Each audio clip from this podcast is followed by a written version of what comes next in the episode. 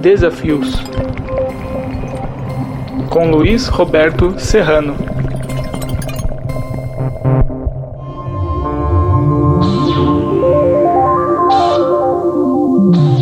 Bom dia a todos e todas. Desafio se debruça hoje sobre o papel geopolítico da China nos próximos tempos.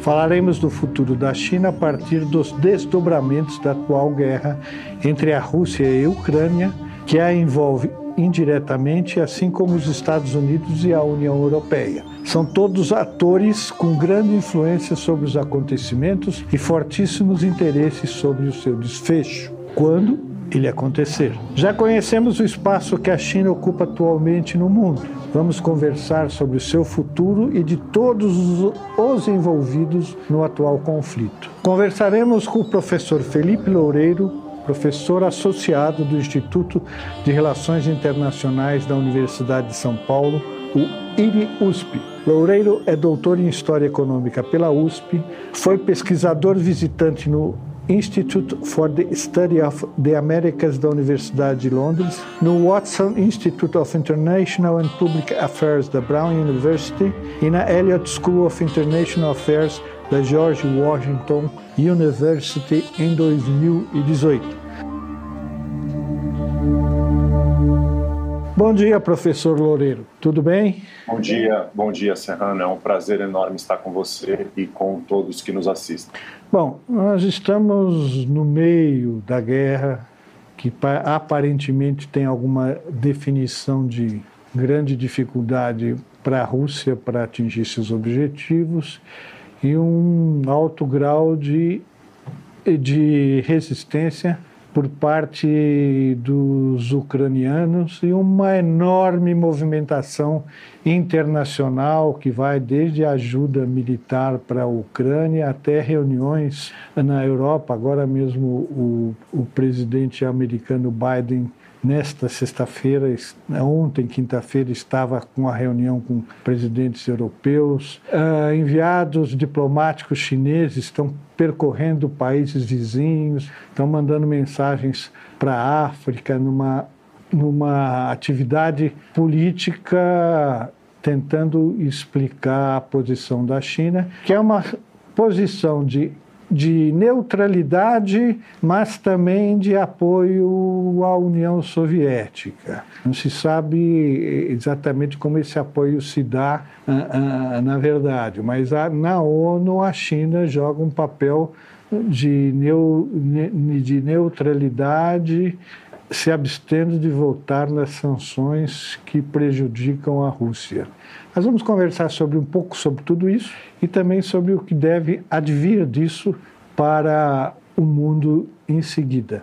Professor, o senhor acha que em pé está hoje a, a disputa lá entre Rússia e Ucrânia e as ondas que isso emite em todo o mundo? Olha, Serrano, eu acho que a gente está, neste momento na guerra, é, caminhando para um impasse militar, o que é bem diferente de um cessar-fogo, de um acordo em que as partes efetivamente abaixam suas armas, mas sim um momento em que nenhum dos lados consegue, por meio das suas ofensivas, mudar significativamente perdão, o equilíbrio militar né, na, nos campos de batalha. Então, quando a gente olha, por exemplo, tanto no norte, quanto no leste, quanto no sul da Ucrânia, que são as regiões onde as operações estão, digamos, acontecendo de maneira mais significativa, os avanços recentes são muito pequenos, tanto por parte da Rússia, as contraofensivas ucranianas também muito limitadas e, evidentemente, isso, uma situação de impasse militar, é algo muito preocupante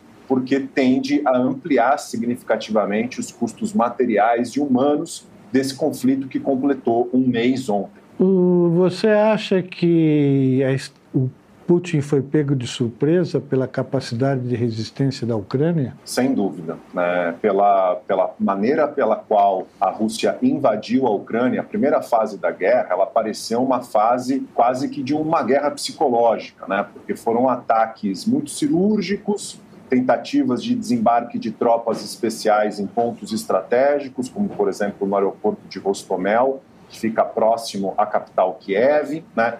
e a expectativa de que apenas a concentração de tropas russas, né, muito significativa, mais de 150 mil tropas que foram estacionadas em várias partes da fronteira da Ucrânia, o fato de que estava claro de que a OTAN não interviria, né, o presidente Biden, desde o início, disse que a Rússia sofreria consequências econômicas, né, caso invadisse, mas que não colocaria soldados norte-americanos no chão, efetivamente, não colocaria né, os Estados Unidos numa guerra. Então, essas variáveis, né, pelo menos pelo início das operações militares, deixam a entender claramente que a Rússia não imaginava um conflito mais longo. Mais longo aqui a gente está falando de semanas, né, não necessariamente anos ou coisa semelhante. Não havia uma estrutura logística, não havia efetivamente uma preparação né, para, por exemplo, um cerco às principais cidades ou coisa semelhante. Então, claramente, a gente está falando aí de uma surpresa da forma pela qual essa guerra se desenvolveu no primeiro mês para o Kremlin. Você acha que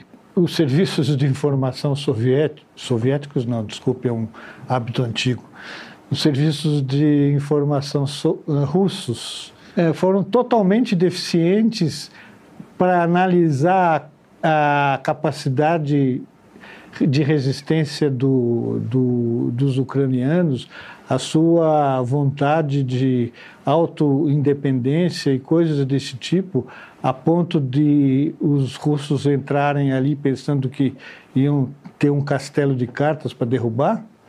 Aparentemente houve erros graves por parte da inteligência russa, sim. Tanto é que as informações, como a gente sabe, né, no que se refere ao Kremlin, elas são muito rarefeitas. É difícil a gente ter clareza né, dos movimentos políticos que estão ocorrendo.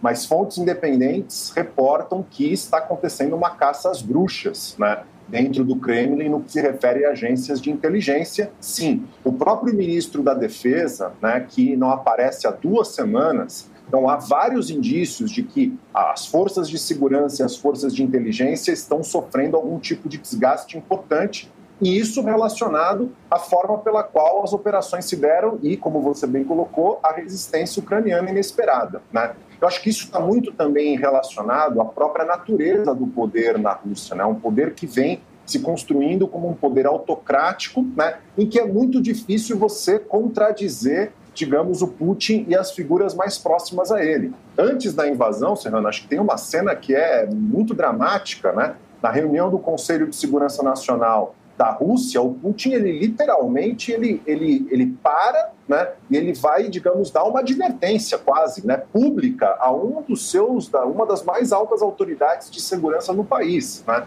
Então, acho que esse ambiente político hiperautocrático e centralizador com uma baixa capacidade de dissenso e crítica, também dificulta informações difíceis sejam passadas para a liderança máxima, né?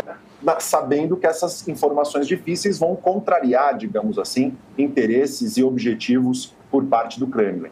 Eu acho que essa falha do sistema de informações também pegou o exterior russo, né? Porque tem essa impressão que eles não imaginavam que o boicote financeiro e econômico chegasse ao nível que chegou, né? Sem dúvida. As sanções que foram apresentadas, que foram aprovadas pelo Ocidente, elas já foram utilizadas em termos de conteúdo né, contra outros países, mas economias muito menores, né? Coreia do Norte, enfim, não, dá para comparar, mesmo Irã e Venezuela, que são economias maiores, mas a Rússia é a 11 economia do mundo. E a Rússia, desde que a União Soviética se dissolveu, principalmente a partir aí dos anos, na meados dos anos 90, década de 2000, quando ela entra na OMC, ela vai se integrar economicamente de maneira muito significativa, né, em várias partes do mundo. Então, as sanções que foram aprovadas, elas são muito fortes. A gente está falando, por exemplo, acho que é só para listar aqui para a gente ter dimensão dessas sanções, né?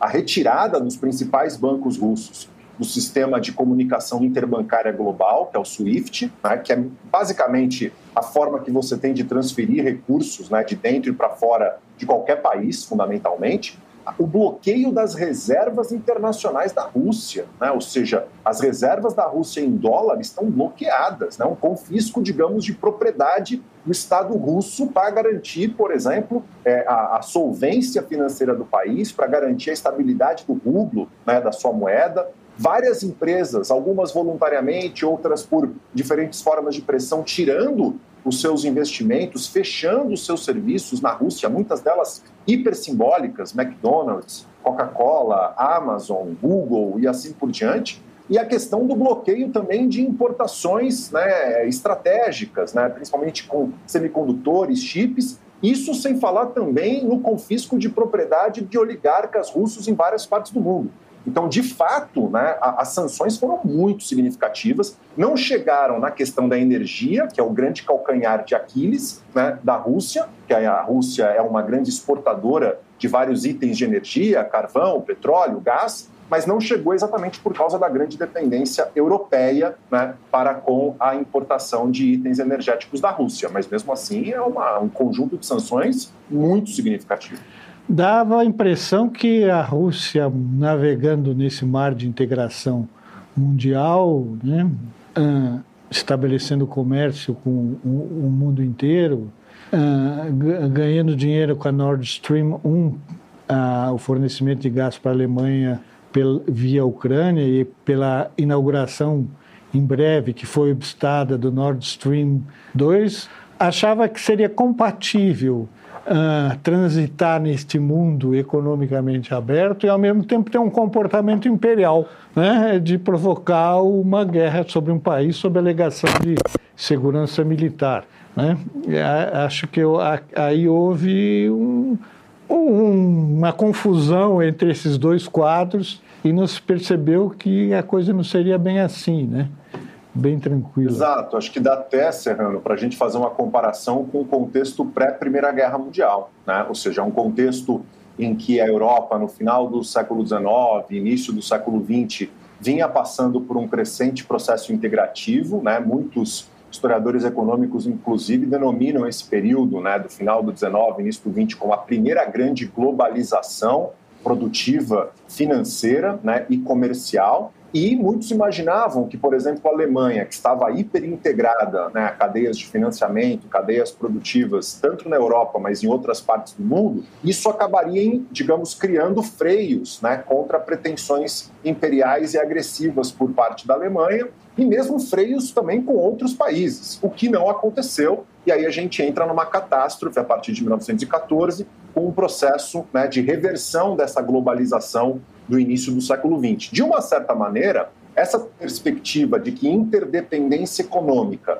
ela é fundamental para construir uma cooperação e paz entre nações e sociedades, é algo que em relações internacionais, na nossa área, há muita teorização sobre isso, muitos trabalhos empíricos sérios também sobre isso, que mostram né, que, de fato, você tem resultados é, impressionantes. A gente pode citar o próprio caso da Alemanha, no pós-Segunda Guerra Mundial, que passa a ser integrada economicamente à Europa, sobretudo à França, à Grã-Bretanha, isso foi fundamental para trazer a Alemanha para uma comunidade, digamos assim, de segurança continental que tirou o problema alemão do xadrez geopolítico europeu. Né? Então tem resultados, digamos, empíricos que mostram que essa integração, ela de fato gera maior cooperação. caso de Brasil e Argentina, que tinha uma rivalidade histórica e que o processo integrativo criou né, uma, uma, uma chance para uma cooperação mais próxima do ponto de vista político, do ponto de vista do âmbito de segurança.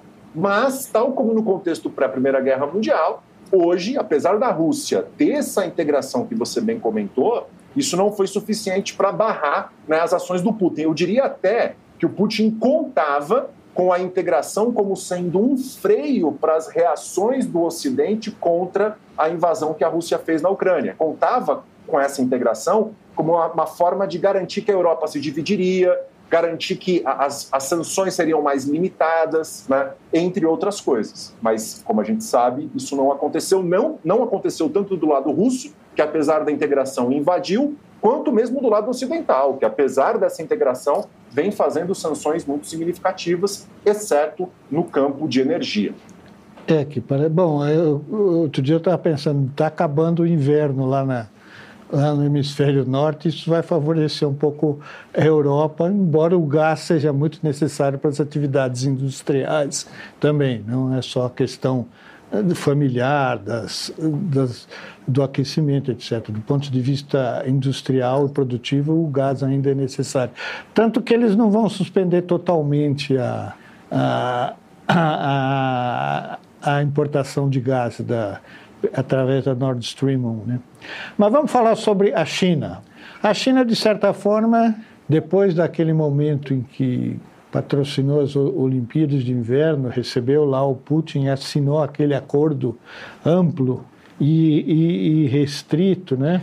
com China e Rússia, né? E foi anunciado também que a, a Rússia vai começar a construir também um, um pipeline de gás para a China, etc, etc. Uh, ela, a nível diplomático, ela tem se declarado neutra. Ela tem, ela não, não apoia as sanções do Ocidente, mas também não não apoia as iniciativas da Rússia. Isso surpreende de certa forma?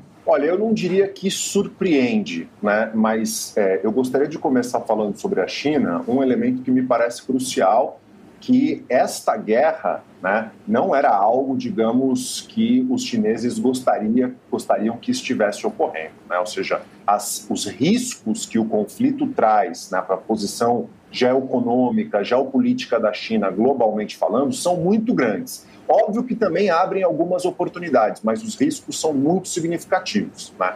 Agora, no que se refere a surpreender ou não, de fato, você tem razão, né? na abertura das Olimpíadas de Inverno de Pequim, o Putin foi até Pequim, o Putin que viaja muito pouco, né? mas acho que é importante ressaltar o quanto o Xi Jinping e o Putin, né? o Putin que está no poder há mais de 20 anos, o Xi Jinping está tentando basicamente um terceiro mandato, né? que seria algo inédito na história chinesa mais recente e, portanto, se aproximaria né, das grandes lideranças do Partido Comunista, principalmente o próprio Mao Tse-tung e mesmo o Deng Xiaoping, né? O Xi, o Xi Jinping e o, e o Putin, eles e... se encontraram muitas vezes. Né? Ou seja, tem uma ligação muito próxima entre os dois. Eu acho que esse é um elemento importante quando a gente fala nessa relação entre China e Rússia, tendo em vista a concentração de poder que ambos detêm.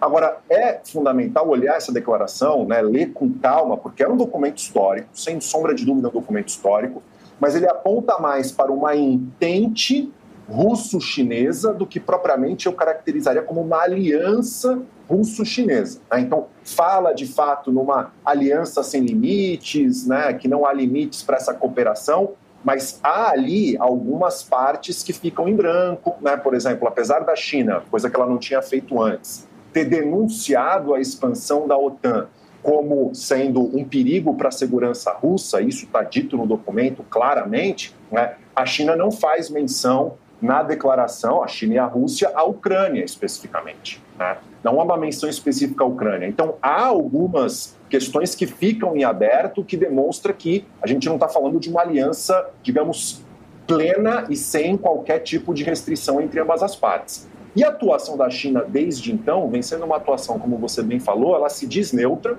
A China, em termos de política externa, é muito caro, né? A China esse princípio da integridade territorial e da soberania nacional. Ela sofreu então, muito isso. História... Ela sofreu muito no século XIX, né? Sobre isso. É o que os chineses chamam de 100 anos de humilhação, né? Exato. Que vai da, da, da primeira guerra do ópio, lá de Sim. meados do século XIX, é, até a Revolução comunista de 1949, esses 100 anos de humilhação. Então, para a China, essa questão da interferência de potências contra a integridade territorial, contra a soberania, é uma questão histórica muito importante e eu diria, Serrano, é uma questão também contemporânea muito importante. Né? Esse tema, por exemplo, de Hong Kong, a questão de Xinjiang, né, da minoria muçulmana dentro da China, e a China não admitir, por exemplo, que Estados Unidos e União Europeia deem qualquer tipo de opinião ou de posicionamento sobre a questão de direitos humanos dentro da China. Né? Taiwan é uma questão específica, porque Taiwan, para a China, pertence à China. Sim. Não é uma questão. Né? Taiwan é China, então é uma Sim. questão doméstica. Então não, não entra em contradição com esse princípio de integridade territorial e soberania. Por isso que a China ficou numa situação muito difícil, né? E além do que, tinha muitos interesses econômicos e investimentos dentro da Ucrânia, né? A Ucrânia, inclusive, em termos de cooperação militar, lá nos anos 90, ela foi super importante para a China, né? O primeiro porta-aviões chinês, ele foi comprado da Ucrânia, né? Então tem um longo laço aí de relações entre China e Ucrânia, para além desse tema da questão da soberania e integridade territorial que eu mencionei anteriormente, que tornaram a posição chinesa uma posição muito difícil. Tanto é que, na, no final de semana antes da invasão, teve uma conferência de segurança em Munique, o, o ministro das Relações Exteriores da China foi à conferência e ele falou explicitamente: nós defendemos o princípio de soberania nacional e integridade territorial, inclusive para a Ucrânia. O que muitos imaginaram, e eu inclusive fui um deles, que essa menção direta à Ucrânia poderia sinalizar uma neutralidade, né, uma possibilidade de invasão da Rússia. Mas não é o que a gente assiste. Eu diria que hoje a gente tem uma neutralidade pró-Rússia vinda de Pequim. A Ucrânia ainda mantém uma certa indústria militar vinda ainda do tempo que ela fazia parte da União Soviética. Isso explica a questão do talvez do porta-aviões, né? E parece que a Rússia, a China hoje tem dois porta-aviões que são necessários ali para para ela cuidar ali do mar da China, que ela está em, em, constante conflito ali com o Japão com os Estados Unidos, né? Sobre quem que ela considera aquilo ali o mar dela, China, né? E os Estados Unidos também considera que são águas internacionais, o Japão, etc. Então a... E é para a China doméstico, tema doméstico também, né? É água territorial, território doméstico, e aí o conflito não, não apenas com os Estados Unidos, Japão, Coreia do Sul, é, Vietnã, Indonésia, Malásia, tem toda uma discussão ali, a questão da, da, da militarização, né? De, de, ilhas ali no mar da China do Sul, do mar oriental da China. Do construção então, de ilhas, eles constroem ilhas lá. Construção de ilhas, construção de ilhas artificiais, exatamente. É, para aumentar o seu é um poder. tema super delicado. Então, isso também para a China não é uma questão externa, isso é uma questão doméstica. A China entende ali como seu mar territorial, só que isso não é aceito pela não. comunidade internacional e não é aceito principalmente pelos países limítrofes que também entendem que ali ou é seu mar territorial ou a gente estaria falando de águas internacionais. E que são rotas de comércio importantes também, né? Que... Muito, muito importantes. Muito importantes. Ah, falando a, a, a, ainda sobre a China. A China, ao longo do... desde o Deng Xiaoping, onde passou a prevalecer o, pro, o pragmatismo econômico, digamos assim, ela tomou ah, uma atitude em relação ao mundo bem diferente do que a União Soviética, aí falamos de União Soviética, sem erro, tomou. A União Soviética era um espaço fechado, né? E mostra, tem uma, um livro do sociólogo inglês que já morreu, Tony Juddit, que morreu de a, essa doença que paralisa os músculos, não sei o que, etc.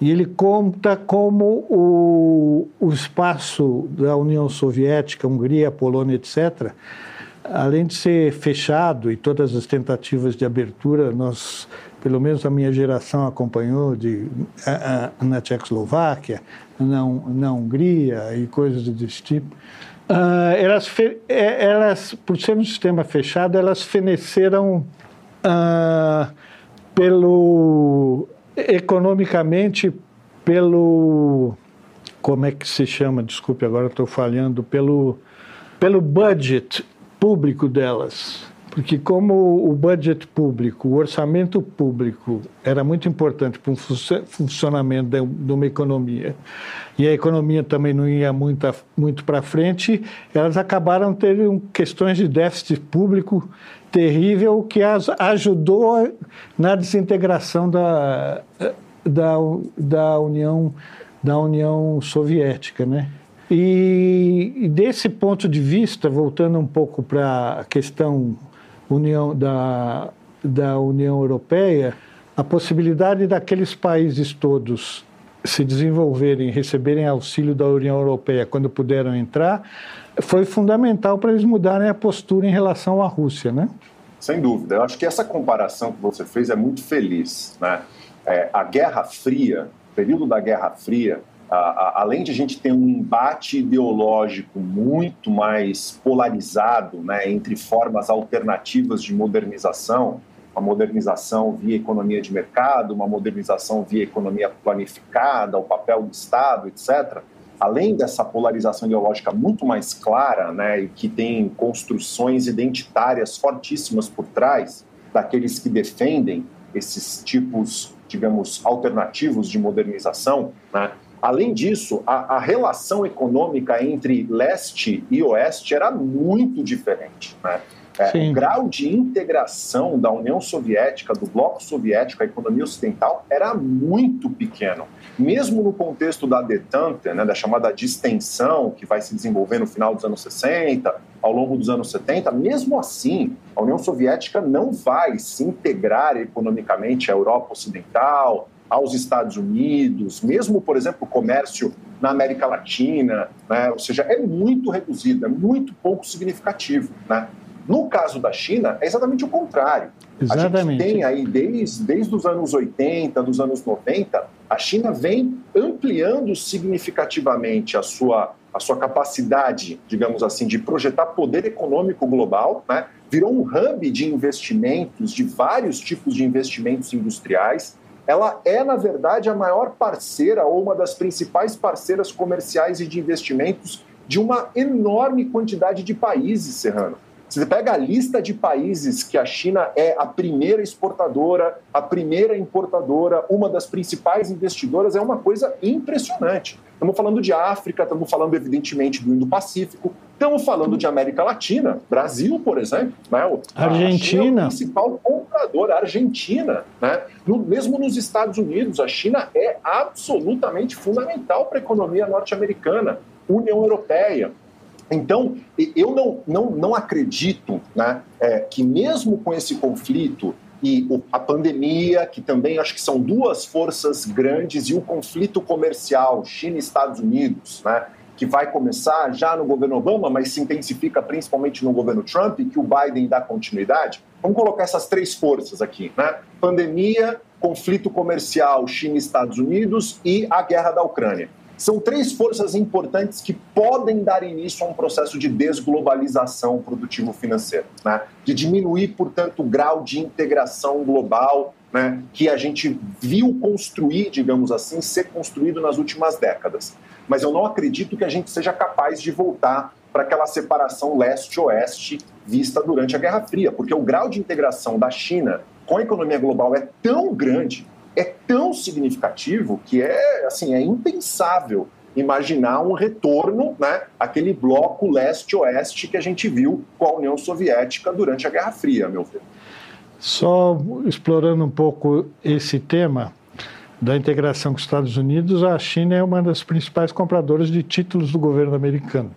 Imagine isso, o que ela pode provocar de prejuízos para a economia se resolver se retirar, o que não vai fazer, evidentemente. Outra coisa relativa à abertura da China, ela mandou estudantes para o mundo inteiro para estudar nas mais variadas universidades do mundo, aprender coisas.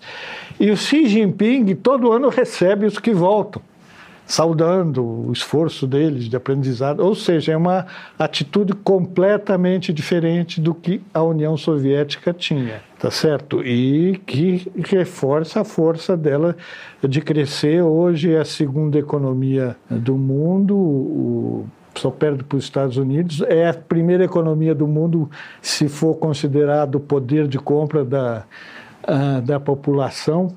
Então a impressão que dá é que a ela não interessa esse, esse conflito, é essa destruição. Não a interessa ficar China com União Soviética e, e Venezuela e, e África do Sul, etc., fechada, fechado nesse, nesse círculo, que nem é círculo, mas tudo bem, mas interessa para ela continuar investindo no mundo, trocando com o mundo, a nova rota da seda está em a alta velocidade, né? A África está aí toda para ela. A África hoje é, um, é quase uma sub-região da China, né? Então, talvez isso explique muito que ela é cautelosa com essa guerra. Ela gostaria que a Rússia e a Ucrânia se resolvessem logo e vamos, vamos viver normalmente, né?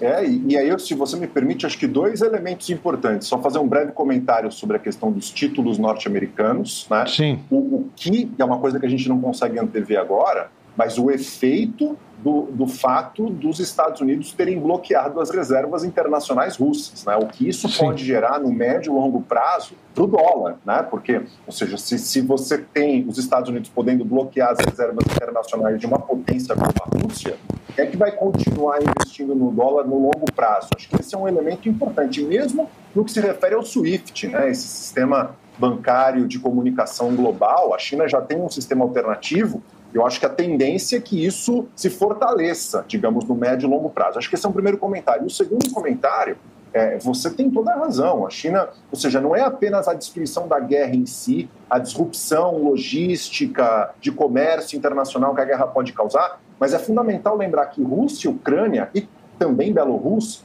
são muito importantes no mercado de grãos, e o mercado Sim. de grãos é chave quando a gente fala em segurança alimentar global são muito importantes no mercado energético. Né? Então, uma economia com o preço da energia lá em cima, com o preço de comida lá em cima, não é algo que interessa a China. Isso vai criar problemas econômicos para a China ou tarde. Né? Então, não apenas com relação aos investimentos e comércio externo, mas no que se refere a custos básicos né, da própria economia chinesa e o perigo da segurança alimentar isso num contexto que a gente está ainda num contexto pandêmico, né? A China tem uma postura com relação à pandemia muito mais draconiana do que, por exemplo, economias e países ocidentais. Então, sem dúvida, não era o cenário que a China gostaria de ver nesse momento e o Xi Jinping em particular, Serrano, pela questão de ele querer né, esse terceiro mandato e a última coisa que ele quer é ter instabilidade econômica em 2022 na China. É, e talvez no mundo, né? Porque para a China interessa essa economia claro. multipolar, né? E que claro, ela vai claro. ter uma enorme, uma enorme participação, né? E, e qualquer coisa é, ficar naquele, naqueles países que eu citei para ela, eu acho que não vai ficar. Ou ao mundo interessa relacionar, relacionar com a China. É impensável uma coisa dessa. Não é. Tem, não, é impensável imaginar a China é, enfim, saindo né, dessa penetração econômica que ela vem construindo nas últimas décadas para se fechar num bloco com Rússia, com Índia, é, é, é muito difícil. O problema é, é, é, imaginar, aí é uma questão que foge da capacidade chinesa, né? qual é o custo que, por exemplo, atores europeus estariam dispostos a arcar para ampliar a sua segurança, né? ou seja, que tipos de produtos, que tipos de cadeias produtivas vão receber né, a famosa palavra estratégica, no sentido de precisa estar nas mãos de grupos que nós consideramos amigos né, e que não causarão nenhum tipo de disrupção, e o que, que os europeus, principalmente, vão estar dispostos a fazer no sentido de arcar com custos econômicos para diminuir essa integração com a China. Acho que essa é uma variável chave fundamental quando a gente pensa na guerra da Ucrânia e a relação da China com a União Europeia. Eleva preços, né? Essas decisões estratégicas de fazer ilhas de produção dentro do país, não sei o quê, eleva o preço produtivo final, né? Hoje, Exatamente. Hoje já você, você eu tenho, tenho um exemplo no Brasil que eu, o último programa que eu fiz aqui era sobre os, a importação de fertilizantes, né? A principal cadeia de exportação do Brasil, que é a cadeia agrária, e que o Brasil tem uma perspectiva imensa de ser cada vez mais o, o, o local de criação da alimentação do mundo, era altamente dependente de fertilizantes, né? Ou seja, você tem aqui no Brasil um setor que mantém o, o, o, PIB da exportação em alta é fundamental, mas você depende enormemente do exterior. Isso, se você for pensar bem, é ilógico, né? E tanto que está sendo afetado agora pelas dificuldades de vir coisas da Ucrânia, da Rússia, sei o quê. Né? Mas é a base da economia globalizada, né, Serrano? É muito difícil você imaginar um setor produtivo eu diria em qualquer parte do mundo, tirando evidentemente as economias que são né, hiperfechadas, né, Coreia do Norte, ou que estão em situação de, de, sanções severas dos Estados Unidos, como é o caso da Venezuela, mesmo caso ainda de Cuba, do Irã, né, em que pese as negociações. Tirando esses casos, é muito difícil você imaginar um setor produtivo dentro de uma sociedade nacional cujos insumos né, sejam todos produzidos domesticamente ou todos produzidos no seu entorno regional. Né? É muito difícil. É óbvio que a gente pode ficar surpreso com esse tamanho de dependência que nós temos com fertilizantes estrangeiros, do Canadá, da Bielorrússia, da Rússia, mas eu diria que é uma característica que vem se construindo na economia global nos últimos 20, 30 anos, né? E é isso que está em xeque, digamos assim, com essa, com essa guerra que vemos na Ucrânia e a posição da China globalmente. Uhum. Uh, você acha que a, a posição de neutralidade da China na ONU e em outras atividades surpreendeu a, a Rússia? Surpreendeu ao Putin? Será que ele contava no com essa... No sentido do Putin imaginar uma votação favorável a ele? É. Você acha que dá para pensar isso? Eu que surpreendeu. Eu, eu acho que isso já estava, digamos, precificado, né, de que a China não teria uma posição explícita de apoio à Rússia é, em organismos internacionais, apesar de a gente ter tido uma reunião do Conselho de Segurança recentemente para discutir uma resolução que a Rússia fez para ser contraponto a uma resolução patrocinada pelo é. México e pela França sobre questão humanitária dentro da Ucrânia. E nessa resolução que a Rússia apresentou no Conselho de Segurança, né, que não fazia menção à invasão da Rússia tendo desrespeitado a Carta das Nações Unidas, que é o que de fato está presente na, na resolução da França e do México, nesta decisão de, de levar a resolução para o Conselho de Segurança, a China votou com a Rússia e foi o único país que votou. Todos os demais se abstiveram, né? isso que é um elemento importante. O Brasil também se absteve, que é membro temporário do Conselho de Segurança. Agora, nas resoluções que falam em claramente acusam a Rússia de ter invadido, de ser agressora, né, que demandam sanções, aí a China absteve-se tanto no Conselho de Segurança quanto quando ela foi para a Assembleia Geral das Nações Unidas, a China também se absteve. Mas, do ponto de vista prático, Serrano, quando a gente olha os discursos das autoridades chinesas, Ministério das Relações Exteriores, né, mesmo o entorno, digamos assim, do próprio presidente Xi Jinping, a gente percebe que a China embarcou na narrativa russa de que a Rússia, na verdade, fez um ato defensivo em razão da expansão da OTAN. Né? Inclusive no que se refere a teorias conspiratórias dos laboratórios norte-americanos com armas biológicas, com armas químicas na Ucrânia, a imprensa chinesa, por exemplo, o jornal chinês Global Times, que é um jornal absolutamente alinhado né, com a narrativa do Partido Comunista Chinês, ele, ele proliferou essa narrativa, essa retórica de que, de fato, há indícios de que os Estados Unidos teriam né, laboratórios secretos com programas de armas químicas, armas biológicas dentro da Ucrânia. Né? Então, apesar dessa neutralidade em organismos internacionais, com exceção dessa resolução que eu mencionei do Conselho de Segurança sobre temas humanitários, a China vem tendo várias posturas retóricas e posturas concretas de apoio à Rússia né, no plano internacional. Vamos uh, ter uma certa lembrança histórica. Uh, logo depois da Revolução Chinesa, no começo dos anos 50, o Stalin, o, o Mao teve algumas dificuldades de ser recebido pelo Stalin na, na, na, União, na União Soviética, que estava se formando ainda, né? Uh, pelo menos duas vezes ele foi a, a, União Soviética e pelo menos uma das vezes, não tenho certeza absoluta do número, mas não foi recebido pelo Stalin. É curioso que tantos anos depois, 70 anos depois, né, 70 anos depois, tem essa mudança de posição no mundo, né? A, Rússia, a, a China, tá certo? Na prática, orientando e recebendo o Putin e não sei o quê, e numa posição de predominância mundial em relação ao país que patrocinou o início da Revolução Chinesa lá nos anos 1920, alguma coisa. Não é curioso um desenrolar da história muito curioso.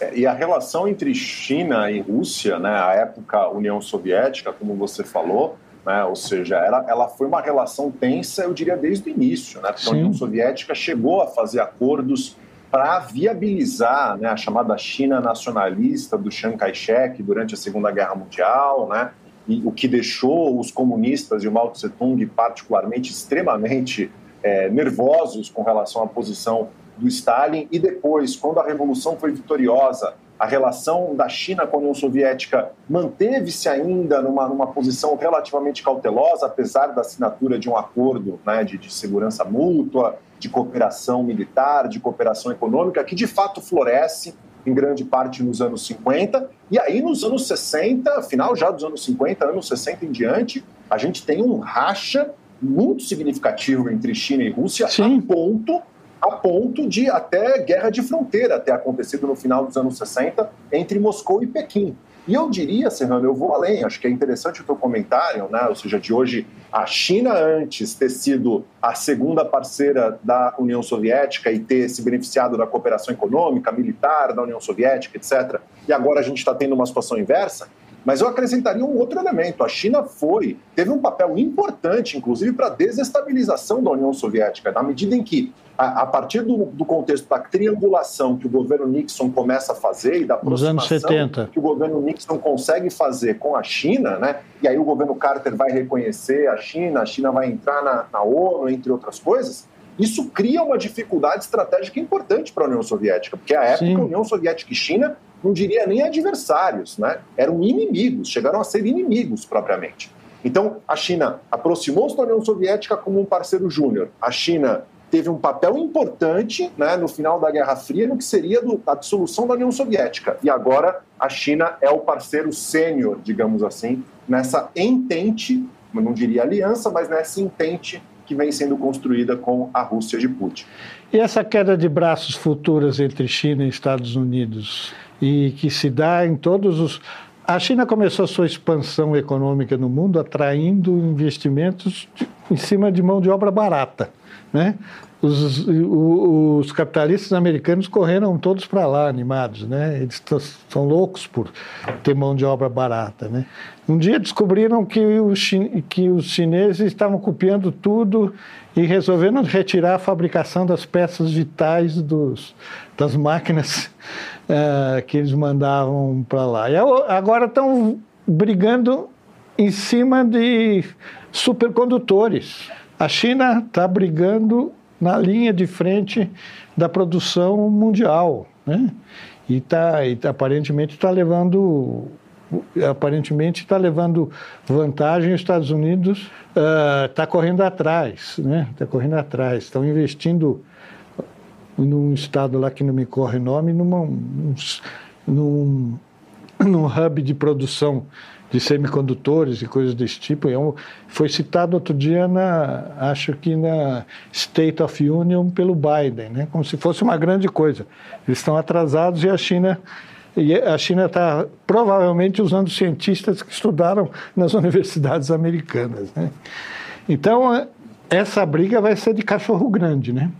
Sem dúvida, e é, é uma guerra comercial, uma guerra do ponto de vista é, de investimentos, que é algo que está se consolidando. Né? Então, acho que nesse aspecto a gente pode falar com um pouco mais de, digamos, não sei se certeza, mas com um pouco mais de confiança que um processo de desglobalização vai rumar. Né? Ou seja, o que, significa isso?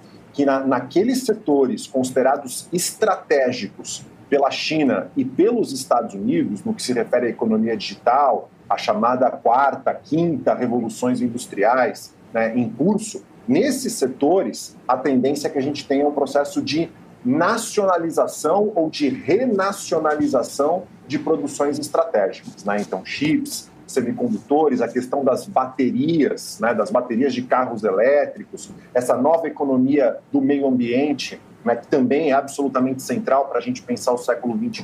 O G5... E também o... refere a fornecimento de insumos. Né? Acho que também há um processo de renacionalização do fornecimento de insumos estratégicos para essas cadeias produtivas. Então, nesse sentido, eu acho que uma desglobalização tende a avançar. Agora, num sentido mais amplo, ainda é muito cedo para a gente ver quais são os efeitos que essa guerra da Ucrânia vai gerar para a economia global e, particularmente, o papel da China nessa economia global. É, você vê o combate dos Estados Unidos a Huawei né, em todo o mundo, sendo Exatamente. que o, o G5 não é, de, não, é, não é bem desenvolvido industrialmente nos Estados Unidos ainda. Eles estão defendendo indústrias europeias na questão do, do G5, e essa briga tende, tende a se acirrar. Agora, voltando um pouco à guerra, uma herança que ajuda A, a Rússia é a força nuclear dela, uma herança do, da União Soviética na sua competição antiga uh, com os Estados Unidos. E, de certa forma, também há investimentos que ele tem no, tem no espaço, até são muito colaborativos uh, no espaço. O que está garantindo a Rússia, aparentemente, no momento, é a sua força nuclear, não é? Exatamente. E aí é um impasse que é muito difícil de desenvolver porque ninguém quer bombas nucleares cruzando os céus, saindo de submarinos ou sei lá de onde, né? Isso aí é um problema muito sério, né? Isso é um problema gravíssimo. A Rússia, junto com os Estados Unidos, são as duas grandes potências nucleares do planeta, né?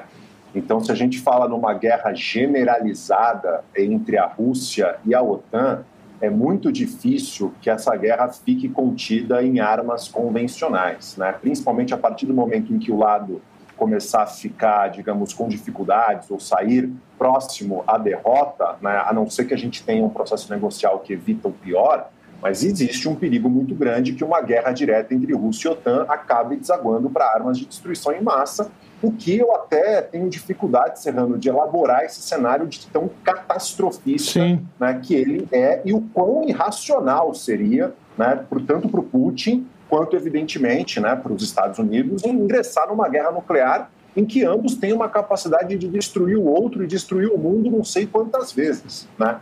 Agora, obviamente que é, as guerras e muitas crises ocorrem a partir de inúmeras variáveis e ações de atores que atores centrais não controlam, e quando você vai ver, você já está muitas vezes imerso em determinadas crises. Daí a explicação do porquê que os Estados Unidos, porquê que a OTAN estão sendo tão cautelosos né, no que se refere à guerra da Ucrânia. Então, a ajuda é, militar defensiva para a Ucrânia, sanções econômicas contra a Rússia, mas nada de uma ajuda militar claramente ofensiva, como no que se refere, por exemplo, à concessão de jatos, de caças, de blindados para a Ucrânia, ou mesmo ao pedido do Zelensky de fazer uma zona de exclusão aérea né, no espaço aéreo ucraniano. Tudo isso é algo que a OTAN vem se colocando contrário exatamente com medo de que um conflito entre Rússia é, e Ucrânia possa desaguar num conflito entre Rússia e OTAN, com consequências aí imprevisíveis. A variável que eu acho difícil de a gente conseguir ter clareza agora, Serrano, é se a Rússia estaria disposta a usar armas de destruição em massa na Ucrânia para romper o um impasse militar. E se ela usar essas armas de destruição em massa, qual vai ser a reação da OTAN? Então, Biden ontem, por exemplo, em Bruxelas, disse que se armas químicas forem usadas, armas biológicas forem usadas, ou até armas nucleares táticas, né, que é um termo que, digamos, estrategistas militares usam para falar de armas nucleares com menor capacidade destrutiva, né, enfim. Mas se ela usar armas de destruição em massa, disse o Biden, a, a gente vai ter que responder proporcionalmente à altura, mas ele não elaborou que, que é responder à altura? O que, é responder proporcionalmente? Acho que essa é a grande variável que a gente precisa observar nas próximas semanas da guerra da Ucrânia. Que a questão da bomba atômica não é o lugar que ela cai, é a expansão do gás que vai destruindo seres humanos e outras coisas por quilômetros e, e, e por quilômetros. Né? Você não joga uma bomba na Ucrânia e e não, você está jogando uma bomba, sabe, sabe-se lá onde a radiação vai parar. Né? E... Exatamente. É que é óbvio que assim, existe uma diferença entre as ditas bombas táticas, né? com capacidade em termos de quilotons, de megatons, que é menor do que, por exemplo, mísseis balísticos intercontinentais, que são capazes de destruir uma cidade inteira, né? quiçá até partes de estados inteiros dos Estados Unidos ou da própria Rússia. Mas mesmo assim, né, se jogar uma, uma, bomba atômica com uma capacidade destrutiva menor, é uma bomba atômica. Né? E isso traz consequências para a região que é atingida, e como você falou, a questão da radiação é algo muito grave. Então, enfim, é, é uma possibilidade que eu acho que é muito pequena, mas infelizmente tem que ser levado em consideração o fato de que a Rússia está no impasse militar na Ucrânia e aparentemente o Putin está disposto a ceder. Como é que a gente sai dessa situação? Só, estamos quase chegando no final do programa.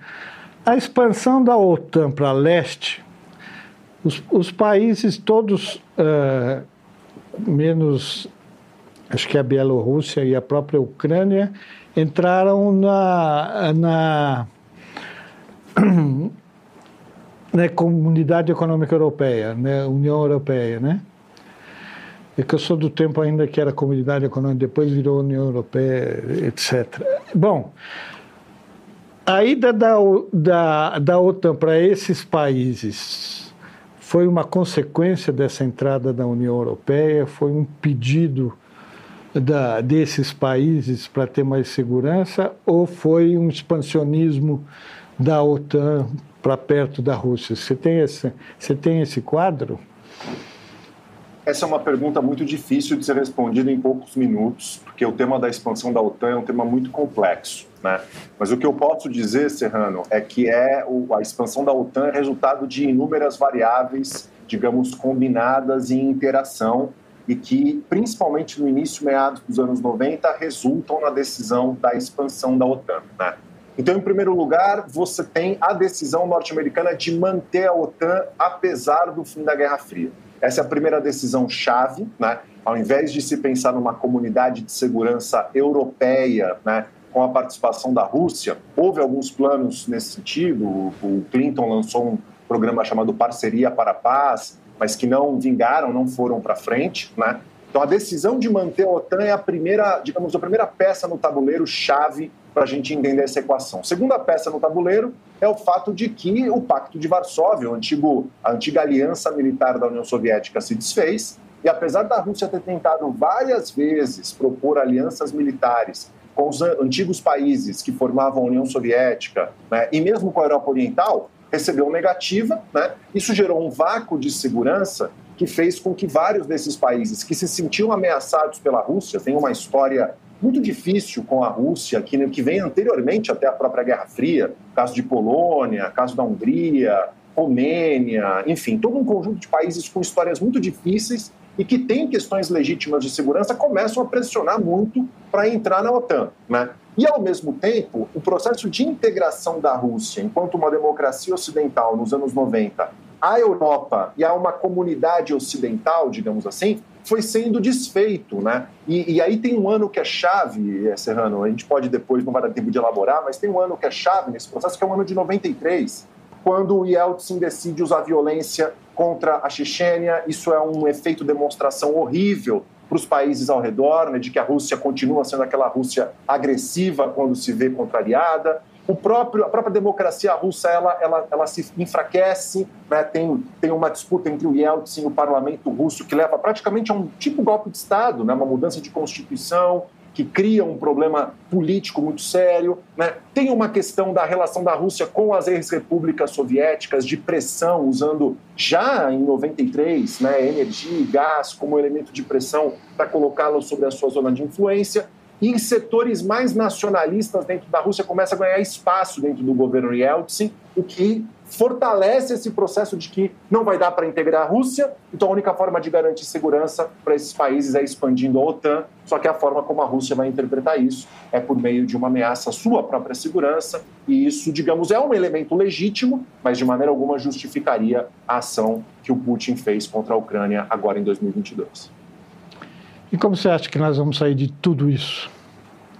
Não querendo que você seja futurólogo, mas algumas ideias. Olha, eu, eu, eu particularmente tenho muita dificuldade, Serrano, em imaginar a Rússia recuando né, nessa guerra. Eu acho que a gente está diante de uma guerra que tende a ser longa, infelizmente. Né? É, e esse processo de desglobalização ele vai, ele vai avançar, não no ponto que a gente chegou na Guerra Fria, nem sem sombra de dúvida, né? Agora, há um, um, processo de separação econômica entre Rússia e Ocidente que não é uma coisa que vai ser de curto prazo. Até porque, por exemplo, os Estados Unidos vêm utilizando termos sobre o que a Rússia está fazendo nesse conflito, né, colocando questão de crimes de guerra, crimes de humanidade, contra a humanidade, que não é algo que você depois consegue retirar. Né? Isso vai ser uma base para que as sanções continuem. Então, o processo de soberania energética da Europa. Então, esse é um quadro que eu acho que tende a avançar. A grande variável é a China. Como que a Europa vai se portar com relação à China? Se a China vai se manter numa posição é, de neutralidade pró-Rússia, mas não uma aliança pró-Rússia? Como é que isso vai evoluir? Eu acho que essa é a variável-chave que ainda há muitos cenários possíveis. Com certeza, para a China não interessa que esse processo de desglobalização avance, mas também não depende apenas, única e exclusivamente, de decisões e ações chinesas. Aí eu acho que é a grande variável que é difícil de a gente vislumbrar como que ela vai se desenvolver no médio prazo. Bom, é, me ocorreu uma outra pergunta aqui. O fato da Rússia ter que manter uma força nuclear e, ao mesmo tempo, ter que competir no espaço com os Estados Unidos, agora com a China, etc., etc., não é um sorvedouro de recursos para a economia russa, que a economia russa é equivalente à do Brasil. Um está em oitavo, outro está em nono. Ou seja, do ponto de vista econômico, a Rússia não é um país forte. Muito pelo contrário, ele está ali, é, é, semelhante ao, é semelhante, ao, semelhante ao Brasil. E tem toda a necessidade de ter essa superestrutura nuclear espacial que deve absorver muitos re recursos orçamentários. Isso aí é um problema para eles se desenvolverem a, a, a longo prazo, não? Sem dúvida, e aí está um elemento interessante que, se a gente observar acontecendo, vai ser uma, uma mudança nas placas tectônicas globais muito significativa apesar dessa entente entre China e Rússia, né, a Rússia ainda não compartilha os seus elementos mais sensíveis em termos de segurança e defesa com os chineses. Então, tem determinados tipos de equipamentos, como submarinos nucleares, por exemplo, entre outros tipos de exemplos que eu poderia citar aqui, que a Rússia não compartilha com a China. Agora, diante das suas dificuldades econômicas, né, a China tende a se transformar na grande garantidora material da Rússia a grande compradora de é, inputs energéticos da Rússia, a grande compradora de commodities russos, do caso de grãos, além de commodities energéticos, commodities alimentícios.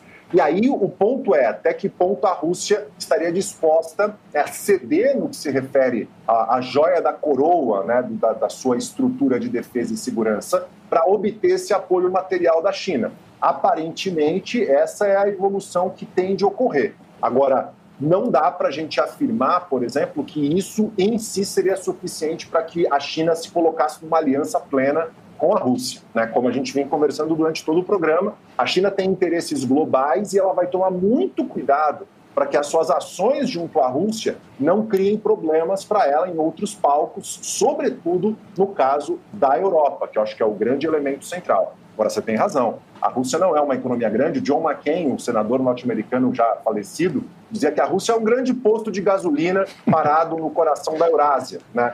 Enfim, não é uma grande economia, mas é uma economia que exporta itens estratégicos para várias partes do mundo, e isso é o grande ancoradouro, digamos assim, para que a Rússia mantenha essa estrutura de segurança e defesa, e esse ancoradouro tende a desaparecer ou diminuir significativamente daqui para frente. Bom, professor Loureiro, antes que me ocorra alguma outra pergunta, eu vou me despedindo aqui. Eu acho que tivemos um programa didático muito interessante, né?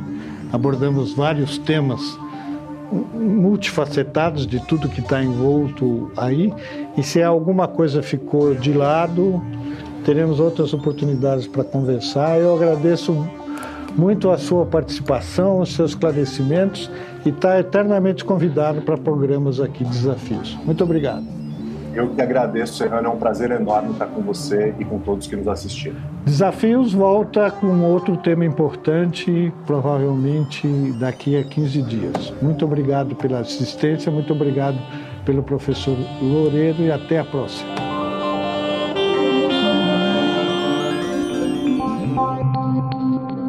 Desafios com Luiz Roberto Serrano.